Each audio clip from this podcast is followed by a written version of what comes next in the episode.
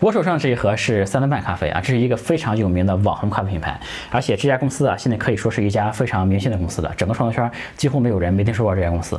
在去年的天猫双十一呢，他们是咖啡品类的销量第一名。呃，今年的六幺八呢，他们是整个冲调品类的销量第一名，卖了很多货。而且这家公司啊，现在估值已经非常高了，就是丰瑞、天图、红杉都投资过他们啊。这家公司现在的估值是八到十亿人民币啊，大概是这样子。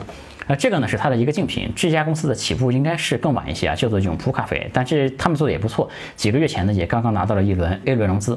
大家可以看到，这个现在这些新锐咖啡品牌啊，他们这包装都是很有特色的啊。这个我这有打开的这个三顿半咖啡啊，可以看到它是把咖啡做成一个小咖啡杯的这个样子，然后呢用不同的数字来表示不同的咖啡口味啊，这个就很容易传播嘛。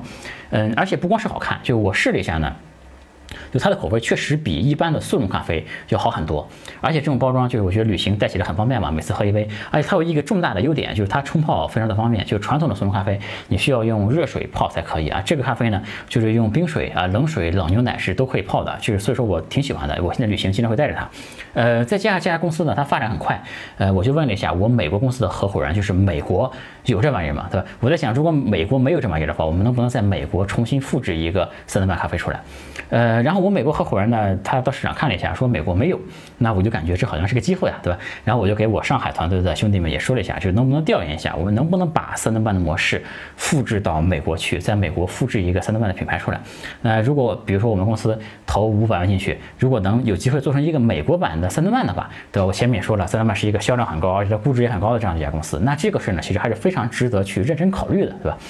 嗯，大概过了一周多呢，我们就甚至做出了样品啊，大家可以看这个啊，这个什么区别呢？大家可以看到这个，这个上面是有三顿半的 logo 的，对吧？那这个是一个空瓶，那我们已经做出来了，其实这是一个呃样品，因为我们还没想好品牌名嘛，所以这是一个呃空瓶，包括这个黄色的，其实我们也有，对吧？这黄色大家可以看到，这个黄色我们是这个这个瓶子上没有任何字，还有一个呃这些小包装的啊，我们也有这种小包装的，这个没有品牌名啊？我们这个可以定位成。开车提神专用嘛，就简称车神咖啡，好吧？这个先强调一下的，就是说，如果我真的去做这个项目的话，就是产品面试的时候，我绝对不会抄袭三顿半的包装啊，从包装到产品我们都不会抄。但一开始，因为我们是内部研究嘛，在研究的时候呢，我们肯定得看，首先你能不能做出一模一样的来，对吧？就是能不能尽量做成一样的，对吧？这个所以说就有了这个致敬版，对吧？致敬车神版，对吧？这我给大家这个冲一下看看，拿这个黄色的吧，给大家冲一下看看，我把这个摄像机往下调一下。这个这里有两个杯子，这个是呃三顿半啊，三顿半的咖啡，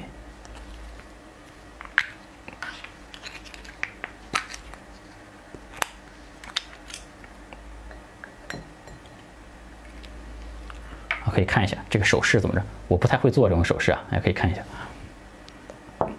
这个呢是没有品牌的，是我们做的车神咖啡，有品牌车神咖啡。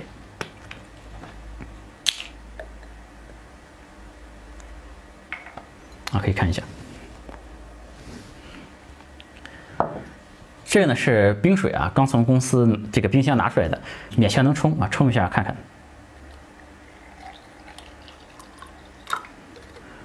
这个溶解的速度啊，这个颜色和溶解的速度，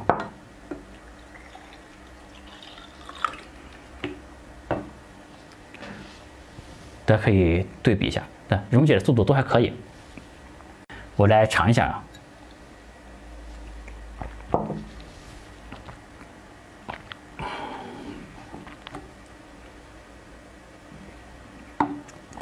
再尝一下这个，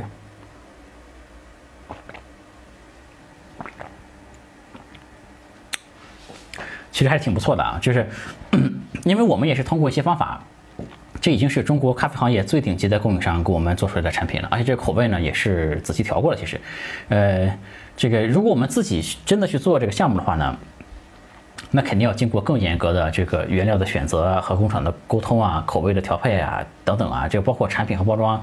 也要在在设计，对吧？就因为一共就用了一周多呢，我们就做了这么一个样品出来，其实还是还是挺不错的。呃，但这个项目啊，就是从我说呃，大家去研究一下，对吧？然后到做出来这个东西啊，然后我其实还拿到了一个几十页的我们团队做的呃行业分析报告嘛。其实我们团队的速度还是很快的，但最终呢，我就决定不做这个项目了。嗯，这是我第一次就是做这种形式的视频啊，就是想还原我的一个真实的呃商业决策背后的思路是什么。因为怎么说，作为一个多年的创业者吧，就是经常会有很多想法，对吧？这个很多事儿都想做，但这个里面呢，就有呃判断的过程，有思考的过程，对吧？这个怎么判断一个项目能不能做？这背后的思考，这个逻辑是什么？怎么来决断这个事儿，对吧？这个虽然我们最后还是没做这个事儿啊，但这其实并不是一个完全纸上谈兵的东西啊，不是说我为了拍视频做这么一个一个东西啊，这个真的是本来是想做这个项目的，这其实是一个真实的商业决策，在这个过程中呢。因为这个项目是一个还没开始的项目啊，就肯定这里面有我考虑不完善的地方，有想的很幼稚的地方，也有很这个研究的不够透的地方，也暴露出我对消费产品的一些这个呃了解的不够深的地方吧，对吧？在这个视频中如果有讲错的呢，也欢迎业内人士来指正啊。呃，我最近呢在观察新消费的一些机会啊，也欢迎这方面的这个创业者和投资人和我联系交流，是吧？我的视频最后呢，其实会说这一部分啊。那么今天呢就开始今天内容，我就给大家讲这个我们是怎么判断，呃，能不能把三顿半复制到美国去的这个事儿，然后为什么我最后没做这个事儿，是吧？呃，但今天其实已经非常的晚了，就是所以大概呢就今天只能录这个开头，因为我明天就是一早的飞机嘛，就飞到另外一个城市去了，所以大概率我们后面这个内容呢就要到另外一个地方去录了啊。嗯，那这个接下来就和大家讲这个车神咖啡，哎，这个没能面试这个背后的故事啊。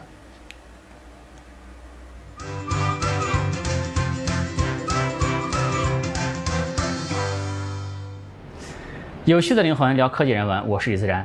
嗯，现在在另外一个城市了啊，继续和大家聊聊做咖啡的这个事儿。作为一个商务人士呢，在飞机上也是很忙的啊。刚才在飞机上呢，我还设计了这个车神咖啡的一个 logo 啊。做 logo 我是非常懂的，就是要简洁，要美观，还要有辨识度，而且还要有内涵，对吧？这个我思前想后呢，就画了一个这个，对吧？呃，大家不要乱联想啊，这是两个字母，对吧？我觉得用两个字母呢，来代表这个品牌的气质。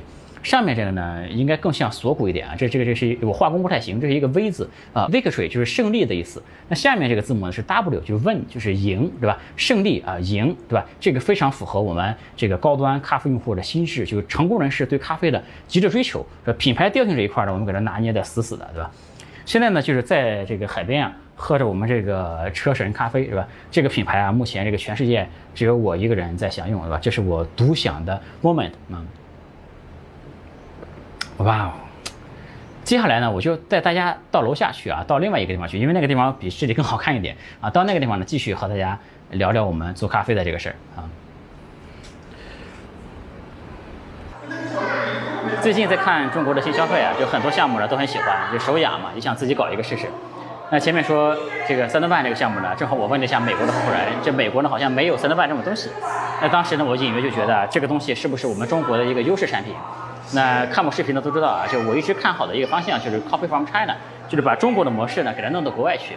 就我为什么觉得这是个机会呢？其实就是一种商业直觉。但是如果你真的认真去考虑的话，可能是有这么几个原因的啊。就首先，这咖啡的市场呢是非常大的，就是呃，咖啡绝对是一个超大的市场。我们前面说三顿半的估值是这个八到十亿人民币这样子，对吧？三顿半呢确实做得很好。那如果我们能成功的把三顿半复制到美国去呢，那美国的咖啡市场绝对比中国的还要大。那美国的速溶咖啡市场一年是一百多亿美金这样子，对吧？星巴克这一家公司，这个就是千亿美金的市值嘛。所以说这咖啡市场的这个上限是非常非常高的啊。也就是说，如果我们能够把三顿半复制到美国，那这可能是一个百亿美金级的这样的一个机会。那作为一个创业者呢，肯定是不好意思错过的，对吧？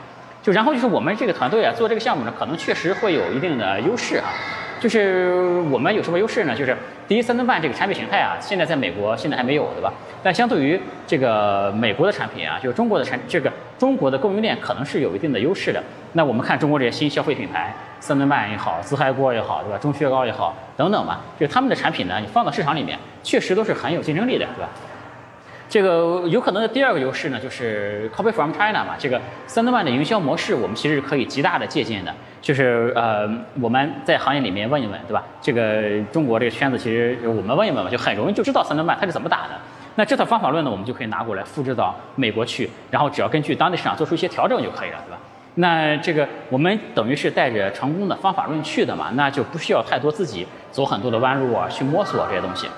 那我刚才说的这两条呢，就是那个呃，我们相对美国公司的优势，对吧？那我们相对于中国的创业者呢，那也是有些优势的。首先，因为我们在美国啊，这个我们公司还是有不错的这个网红关系的。我们公司自己的账号呢，在北美也有着超过这个千万以上的粉丝哈。这个三德曼的网红传播啊，其实是给了他这个产品很大的助力的嘛。这个在网红传播这一块呢，如果哎有人能够复制的话，那其实我觉得我们公司还是比较可以的啊。这个第四呢，就是现在这个。中美背景啊，这个这个大背景对吧？加上疫情嘛，这个人员流动呢其实是极为不方便的。那这个事儿呢，就就比如说有一些中国创业者可能也想复制，也想干，对吧？嗯，但是可能就是过不去。那这就给了我们啊一个很好的窗口期，就是我在美国有非常这个靠谱，而且呢就是能力很强的合伙人嘛。这个而且呢，就是我们的境外公司啊什么都是现成的。这个呃，这是我们能做这件事的一个基础吧。而且如果在美国做食品的话，就需要拿到 FDA 认证啊等等一系列的认证吧，也包括这个有机产品哎相关的认证什么的。这些呢，其实都是我们能够搞定的啊。而且呢，是最好呢，我们做这个事儿啊，最好能够在美国哎有一个场地，对吧？这个最好能请一个政治正确的美国人来当 CEO，对吧？这些我们都可以搞定了。那这些呢，作为这个创业初期的门槛儿，可能能帮我们挡住很多。国内的这些同行，对吧？那我们做这个事儿啊，有没有什么劣势呢？其实也有啊。这个，呃，就是我们这个团队里面没有真正的这个，呃，懂咖啡行业的人。这个有人，我们团队里倒是有人开过咖啡馆啊，但其实缺乏这种真正行业级别的这样的这个理解了。但这个东西啊，我觉得就还好。就是首先呢，我们也可以学嘛，而且也可以通过这个搭团队的方式。来补足这个短板，而且呢，其实我心目中也有几个人选，就我也认识几个人，可能呢能够帮我们做这个补短板的这个事儿。就我其实是对这个传统行业充满了敬畏的啊，并不是说呃学习这个做咖啡什么的很简单，嗯，但我们学一下呢，我前面视频说过，就我觉得一个什么事情你学段时间，边干边学，对吧？还是能够在比较短的时间内成为一个准专家的啊，这个问题不大。当然从更长远考虑呢，就是我们还是需要专业的人。呃，需要确实做好产品，做研发，从包装到口感，对吧？肯定不能超三顿半就完事了，对吧？我们要做出更符合美国口味的这样的咖啡产品嘛。那接下来呢，我们的工作就很简单了，对吧？那我们大概要做这么几方面的工作才行。那第一呢，就是我们要看这个东西啊，它这个能不能做出来。别这个东西呢，就是只有三顿半能做，我们你这连产品都做不出来，对吧？这个或者说做出来之后成本太高了，那这个这个事儿就没法干了，对吧？但这个呢，我的判断是问题应该不大，这个因为我们看到市场上也有其他的竞品存在嘛，这我们这个视频前面也说了，对吧？这个从道理上讲呢，别人能做出来的产品，那我们公司应该肯定也可以，对吧？但是呢，还是要落水一下啊，就是这个产品呀、包装啊这些供应链，对吧？并且得估算一下成本嘛。就是哎，这个成本大概我们要花多少钱才能启动这个项目，对吧？当然，就最终我也把这个样品做出来了，前面大家也看到了，对吧？呃，然后第二呢，就是我们要确认一下，就是我前面假想的我们那些优势啊，是否是真的存在的优势？这个呢就很重要了，因为创业这个事儿呢，它本身是，因为创业这个事它本身是这个九死一生的。当你认为你自己有十足的优势的时候啊，那可能成功率也就只有百分之十，因为其实大量的坑呢是你在创业初期你所看不到的。那这时候呢，我们就会相当于计算它的赔率嘛。嗯，这个生意如果我们比如说投入几百万做这个生意的话，如果我们有九死一生嘛，如果我们有百分之十的胜率的话，那但是它的回报呢，可能是一个三吨半级别的这样的公司，对吧？三吨半我刚才也说了是一个十亿以上的公司，那肯定从赔率上看就是值得投入的嘛。当然我这个算法可能不是很科学，但这个大概就这个意思啊。这个前面我说，如果你真的认为自己有十足的优势，呃，你才能去做，那可能你这个。成功率有百分之十，对吧？当你这个优势是打折的，如果你有些东西你认为自己有优势，其实没有，那这个成功率就会剧烈的往下降，那最后可能百分之一的成功率都没有了，对吧？所以呢，我们就要验证一下我前面说的我们这优势是否真的存在才行，以及我前面说的我们的劣势能否真的追平嘛，对吧？嗯，那第三呢，我们其实要做的就是。呃，需要在这个这个仔细考虑一下啊，我们呃需要什么样的一个公司架构做这个事儿？呃，需要办哪？究竟需要办哪些认证嘛？因为我前面说了有办 FDA 啊，以及产品这些东西，对吧？这个呃，这个市场准入的资格是什么？别到最后才发现我们连这个市场准入资格都没有，是吧？啊这以上这些呢，都是最最基础的可行性的调研嘛。在做完这些调研之后呢，我们才考虑就是怎么搭团队啊，这个项目需要投入多少钱啊，就等等这些这些东西啊。这个还有包括这个项目的路线图什么的，对吧？那个都是后面的事儿的。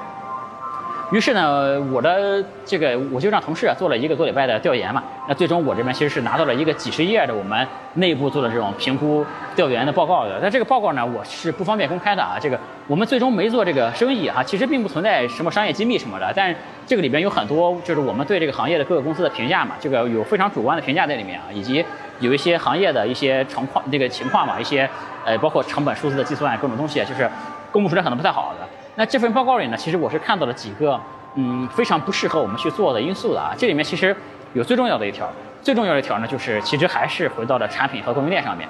那如果讲这个问题呢，可能得从这个速溶咖啡的这个原理，呃，这个说起才可以。就我不知道，呃，大家是不是知道这个速溶咖啡是怎么做出来的啊？这个全球大概其实有一半的这个咖啡豆啊，最后其实是都给做成了速溶咖啡的。速溶咖啡呢，这个常见的生产流程啊，大概是这样的。就首先你应该把这咖啡豆先烘焙嘛，烘焙个八到十五分钟，对吧？然后呢再研磨，再加水，然后加着加压的方式把咖啡给泡出来，然后这样这个你就得到了这个咖啡的提取物嘛。那接下来的步骤呢就很关键了啊，就是你要把这个咖啡的这个提取物，哎，得能干燥做成粉末才行，对吧？这才是速溶咖啡嘛。那现在使用的最多的呢，其实是这个呃喷雾干燥的技术啊。这个就是说咖啡。在比较高的一个温度下面，大概两百多度吧，就在一个喷头里面就释出去啊，然后呢就成为喷雾嘛，然后在这个干燥室里呢，就这个呃水分就蒸发了嘛，就只剩下粉末了嘛，然后呢再把这个粉末结成块儿，哎，然后呢就这个就是再把它这个打碎做成颗粒嘛，就就把这个粉末最后做成颗粒嘛。然后速溶咖啡就出来了。那这种喷雾干燥的方法呢，它的好处是成本特别的低啊，这个非常适合大批量的去生产。但是在这个过程中啊，就是这种高温啊、蒸发啊，就是咖啡中的很多香气啊，也就损失掉了。所以这种这个呃喷雾干燥做成的速溶咖啡啊，就是往往不是特别的好喝啊。嗯，还有一种方法呢，就是冷冻干燥。这就是冻干技术啊，就是使用冻干技术的时候呢，咖啡提取物啊就射不出来，就不射出来了，就是而且它就迅速的被冷冻嘛，就成为了一些小颗粒。然后呢，在这个呃低温这个低压呃在这个低温真空的这个环境里，因为当时这些物质就在那个三相点以下了嘛，就是一个热力学原理，对吧？它就这个这个这个这个物质变成液态的空间就没有了嘛，这个冰就直接会升华了，冰升华掉呢，它就干燥了嘛。那在这个工艺里呢？咖啡的风味是能得到比较好的保留的，就是冻干技术。其实这个技术啊，现在也可以实现大规模的量产了。那这个就是呢，它的成本其实是会更高。嗯，在工艺上呢，比这个喷雾干燥的方法呢，大概要多出个几倍的成本吧，大概是这样子。所以这种冻干技术啊，就成了中国这些新锐咖啡品牌他们的品质，呃，产品品质能够脱颖而出的一个关键因素了哈。呃，这是为什么他们能够和竞品上在产品上拉开差距，对吧？主要就是靠这个冻干技术。其实包括我们耳熟能详的一些产品，包括前面提到的那个自嗨锅，其实也是呃冻干技术了。那我们就需要了解这个冻干技术，它是不是我们中国产业链独有的一个优势呢？对吧？就如果这个它是我们只有中，比如说只有中国才有生产冻干咖啡的这个生产线，对吧？或者只有中国才有大规模。做冻干的这个能力，对吧？或者说做冻干大家都能做，但中国的成本特别低，那这些呢就都能够成为我们的这个优势了嘛？呃，但后来呢，就我们到这个亚马逊上一查呀，其实就是能做冻干的，呃，冻干咖啡其实美国已经有很多了，甚至像雀巢这样的爷爷品牌，肯定不是什么新锐品牌了，对吧？他们都有这个冻干咖啡。然后再研究一下呢，就是这个工艺啊，它其实就是呃很早之前就有了，呃，其实不是什么很新的一个技术，就是它其实在那个二次世界大战之后。就有了，已经有好几十年的一个历史了。所以这个冻干工艺呢，就是它决定这个咖啡口味的这一步哈。这这个，嗯，它就是如果你在中国做冻干咖啡，确实可以和竞争对手在这个呃口味上面拉开一些差距嘛。但如果你把这个冻干技术的咖啡拿到美国市场去卖呢，其实它不是什么很新很新鲜的东西。呃，那这时候我又想啊。这个就算美国市场有这个冻干工艺，对吧？但我觉得三顿半呢还有一个很大的亮点是什么呢？就是这个超即溶技术，就是它三顿半这个呃，我前面说它用这个冷水、冰水，对吧，都可以直接冲。然后如果然后结合它这种小包装嘛，就是我觉得特别的方便嘛。而且这个东西，如果你想如果能搬到美国去的话，其实美国是一个冰水到处都是的一个国家，对吧？但是热水呢，有的时候不好找。那这样是不是这个我们这种速溶咖啡，它用冰水就能泡，对吧？在旅途中啊，在怎么样，它其实就很方便嘛。这个是不是我们还能拥有这样的优势啊？这就成了一个很关键的问题。呃，也就是说，如果说这个冻干咖啡本身在口味上拿到美国没有优势的话，对吧？就三顿半在中国其实是有着口味和快速溶解的双重优势嘛。如果拿到美国口味的优势如果没有了，但如果这个快速溶解还有优势的话，那这个项目呢可能仍然还是可以做的。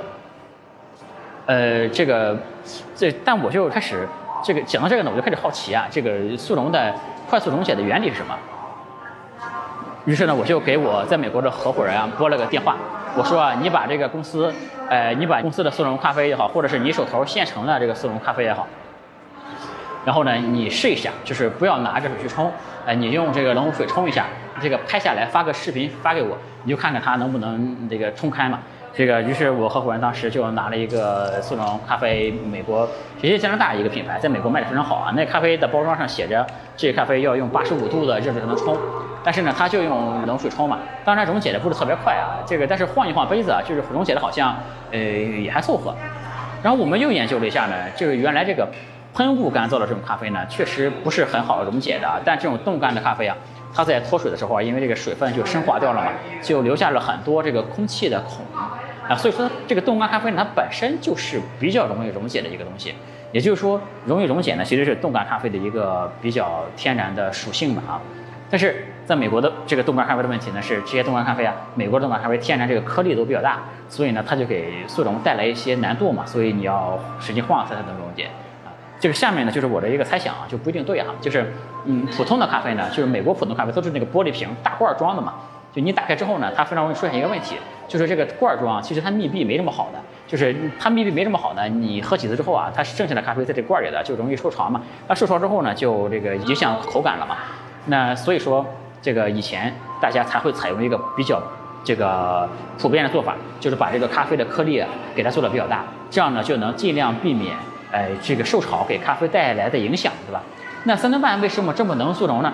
当然它可能还有一些别的什么技术哈，但是我觉得可能就是说，有一个很重要的原因，就是三顿半的这个咖啡粉啊本身呃它足够的细啊，这个。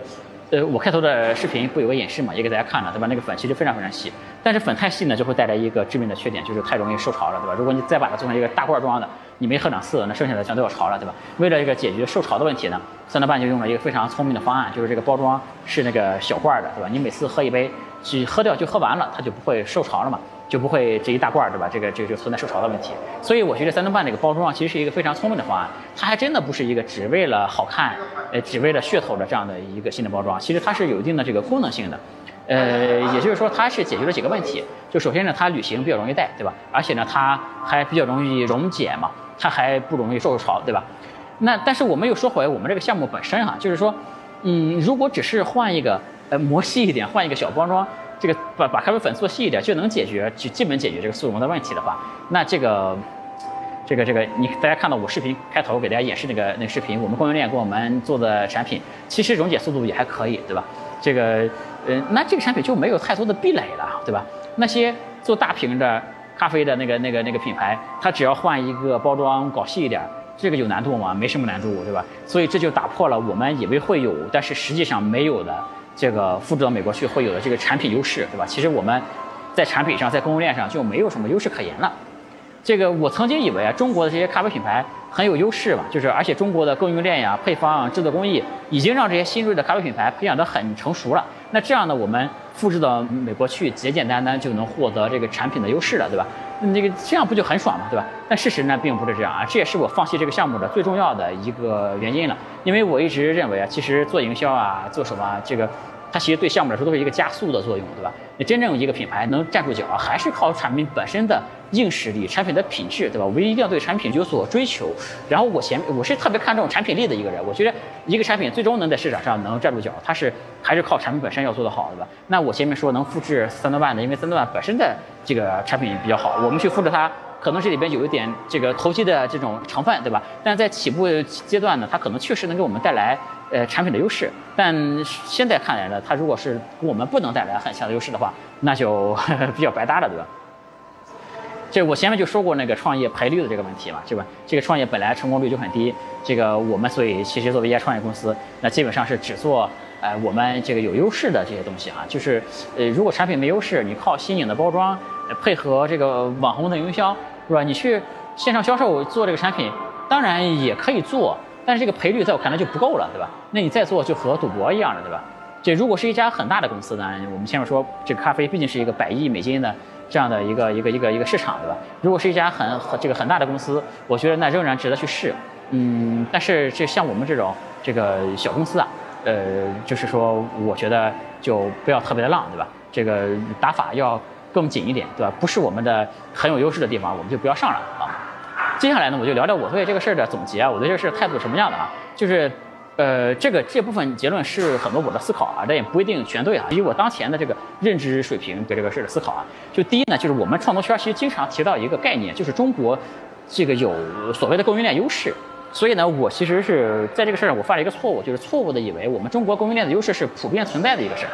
但现实呢，可能并不是这样，就是可能某些品类啊，我们的优势还行，比如说这个三 C 这个品类，对吧？那我们供应链的优势是存在的，但是起码是在消费品这个行业，中国供应链我没有什么优势，对吧？确实没什么优势。这说难听点呢，都是人家这个玩剩的东西。这个西方在这方面啊，这个工业供应链还是足够发达的吧？比如说这个冻干技术啊，就是它从呃，技术上确实是比传统技术更先进的，和这些老技术比，以前那些速溶咖啡比，它确实是一种显著的升级嘛。但是，这个原因是这个这个中国变得有钱啊，才是这几年的事儿，对吧？这个所以这些这些冻干这种技术呢，中国以前啊就没怎么用过，哎，但是其实国外早就有。这个这个这个，那这个冻干技术拿过来用在我们这新品牌上面呢，确实是一种呃升级。这是我丝毫不这个呃看低那些就就是丝毫不怀疑那些中国新品牌，他们在技术上确实是先进的，相对于别的品牌来说，对吧？但是和这个发达国家相比呢，其实这方面我们更多的是追赶，呃，而不是超越。其实啊，呃，这个某些行业啊，就是就是比如说互联网的一些特定的赛道，我前面说了啊，就是中国确实是更为先进了，现在。嗯，可以那个输出了嘛？那以前是 copy，呃，可以做到 copy from China 了，对吧？但是在消费品这个大行业，我们来看呢，其实大趋势仍然是 copy to China，而不是 copy from China，对吧？那看我节目比较多的人，其实基本上会知道，我其实还是一个比较爱国的一个人，对吧？我，但是我绝对不会尬吹中国什么都牛逼嘛。就我觉得这块还是有要有清醒的认识才行，因为我是这个投钱做事那个人，对吧？不是靠这个打嘴炮搞流量那个人，对吧？那些是吧，把中国牛逼打在公屏上，对吧？这那些人不干事儿，对吧？那咱们就这个这个这是不能乱来，对吧？就后来呢，我也做了一些研究啊，这个尤其是呃，就像这个鱼一样，对吧？这个这个要往下钻才行，对吧？我们要深入到这个地里面去，对吧？才能往上看，对吧？这个鱼是还是不错的一个寓意，正好走到这里，对吧？这个，嗯，所以说我就就是后来我也做做了一些研究啊，就是那些。这个我觉得，尤其是日本的这个这消费品啊，至今其实是仍然是非常值得我们中国的创业者来学习和借鉴的啊。第二呢，就是中国的新消费品牌啊，怎么来做啊？这个事儿我也想了想，就我觉得主要是结合对中国市场的理解，配合中国消费升级的这个大趋势，并且呢，在品牌的定位和设计上面对年轻这年年轻市场啊做出一定的迎合啊。在技术上呢，反而是要找到那些在工艺上已经很成熟。但是之前呢，没没带有人用过的这种技术，这是最好的。这个不是真正的幺蛾子的那种不知道行不行的那些新技术什么的，对吧？我觉得这才是中国新消费品牌这个现代的机会吧。比如说冻干这种技术，就是它其实是已经很成熟了，它是可以量产的了，对吧？但其实中国以前的老品牌呢，没怎么用。呃，这就是这个技术升级的机会嘛。再比如像这个元气森林，呃，它前面用过那个甜味剂，应该叫这个这个这个。去显糖醇嘛，其实也是一个很成熟的东西，只是以前没有人用，对吧？那第三个我的结论呢，就是这个所谓新消费的机会，它更多是属于中国的机会，而不是属于全世界的机会。就因为只有中国才有这么大的市场，呃，才有这样年轻的一个人群，呃，而且这个市场，这个这个这个这个人群啊，普遍有升级的需求，有很多已经老化的品牌，对吧？这个产品有升级的空间，哎，这个市场有升级的需求，对吧？而这些西方的发达国家呢，就是人家从工业技术到消费市场，都是一个非常非常成熟的这样的一个状态。就目前呢，就是说给中国创业者留的空间就不是很大。当然，将来随着我们越来越做，中国的品牌更牛逼了，那就是另外一说了，对吧？嗯，最后呢，我觉得我我想给这个呃三顿半几个不成熟的建议啊。当然，其实我是很喜欢这个品牌的。就如果我是三顿半的 CEO，呃的，就我肯定没那水平啊。就是说，假设我是一个新锐咖啡品牌的 CEO 吧，这个我会做哪些呃改进吧？就第一，我觉得这个咖啡这个包装啊，其实还是有能改进的空间的。现在这个包装呢，就是虽然好看啊，但它是那种圆形的小咖啡杯嘛，而且这咖啡杯其实并没有装满，这个空间利用率我觉得是不高的啊。这个而且它不好拿。这个呃，这个圆形呢，它放到行李箱里面呢，就是也是总是不是很规整啊。但这还不是最重要的，最重要的是什么呢？就是我觉得它倒不进那个矿泉水瓶啊，是让我感觉挺难受的。就就按说呢，你是这么容易溶解的一个东西，对吧？这个你在这个旅行中啊，如果哎我有一瓶矿泉水，对吧？我把这个东西这个这个这个咖啡倒进矿泉水瓶里去，对吧？你不容易溶解吗？我一晃，哎我就有有一杯还不错的咖啡喝了，那真的是非常非常方便的一件事儿，对吧？但是我试了三顿半，也试了永璞，其实都不行，就是很难把它倒到这矿泉水瓶子里面去啊。第二呢，就我觉得所以说这个包装还是有能改进的空间的。第二呢，就是这个口味的问题。就现在这个咖啡啊，如果用水冲啊，是有点苦的。它这个口感呢，其实有点类似于美式啊。就我个人肯定是可以接接受的，因为我平时经常喝这个美式咖啡。但是我感觉可能很多用户啊不能接受。就是现在的这个咖啡呢，就是用牛奶冲啊，还挺不错。但是其实我们如果说用牛奶冲呢，这个买牛奶啊，并不是很方便的一个事儿。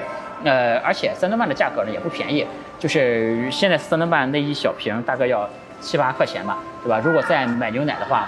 嗯，牛奶加三顿半这个价格，就成本其实还是挺高的。而且呢，你如果是能买到牛奶的地方呀，呃，很多这种地方就本来就有咖啡做嘛，你可以直接买一个做好的咖啡，可能就可以了，对吧？就考虑到这个组合的价格的话，那如果说如果能直接用水冲，哎，还能有更丰富的、更大众化的这种口味的话，我觉得，呃，应该会更好一些。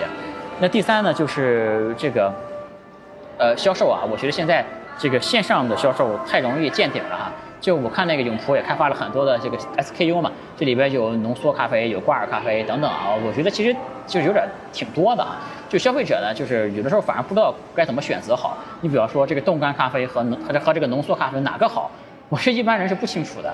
那这时候呢，我觉得在线上扩这个 SKU 啊，这个呃还不如摸清线下的逻辑嘛，就用更低的价格去转战，呃去去去转，就是把精力放到线下市场，可能带来。呃，更好的增长嘛，我觉得真正线下的潜力才是无限的嘛。然后今天的视频呢，就分享了我个人啊，就是在实战中所做的一些判断，对吧？就不知道大家会不会喜欢这种内容。而且这个其实我个人本身现在也没有特别高的一个这种成就，对吧？就是而且这都是我个人的看法，我也不敢说它是对是错。呃，不是说我有一个很成熟的东西分享给大家，所以这种视频是不是大家会喜欢？呃，我也不知道，对吧？在消费领域呢，其实我是认识很多的很厉害的高手的，里面包括很多很顶级的创业者和投资人，其实都是我很好的朋友。其实像这种，嗯，三顿半能不能复制到美国去这样的问题啊，其实我一个电话打给他们就能问清楚。但是呢，我的选择呢，还是让团队自己来研究。因为你老是问别人的，就是吃现成的嘛，那个你自己其实永远都不会，对吧？那肯定是自己先学了，先有了结论，再找别人去验证嘛。那这样才能有自己的积累和判断啊。现在这个消费品呢，机会真的是非常多，就我也很有兴趣，我也会持续的来学习嘛。就是后面会和再和大家做分享，对吧？如果我有新的心得的话啊，如果有合适的机会啊，我肯定会有这个激情和冲动，自己去创立一个呃中国的消费品的品牌，然后再找几个。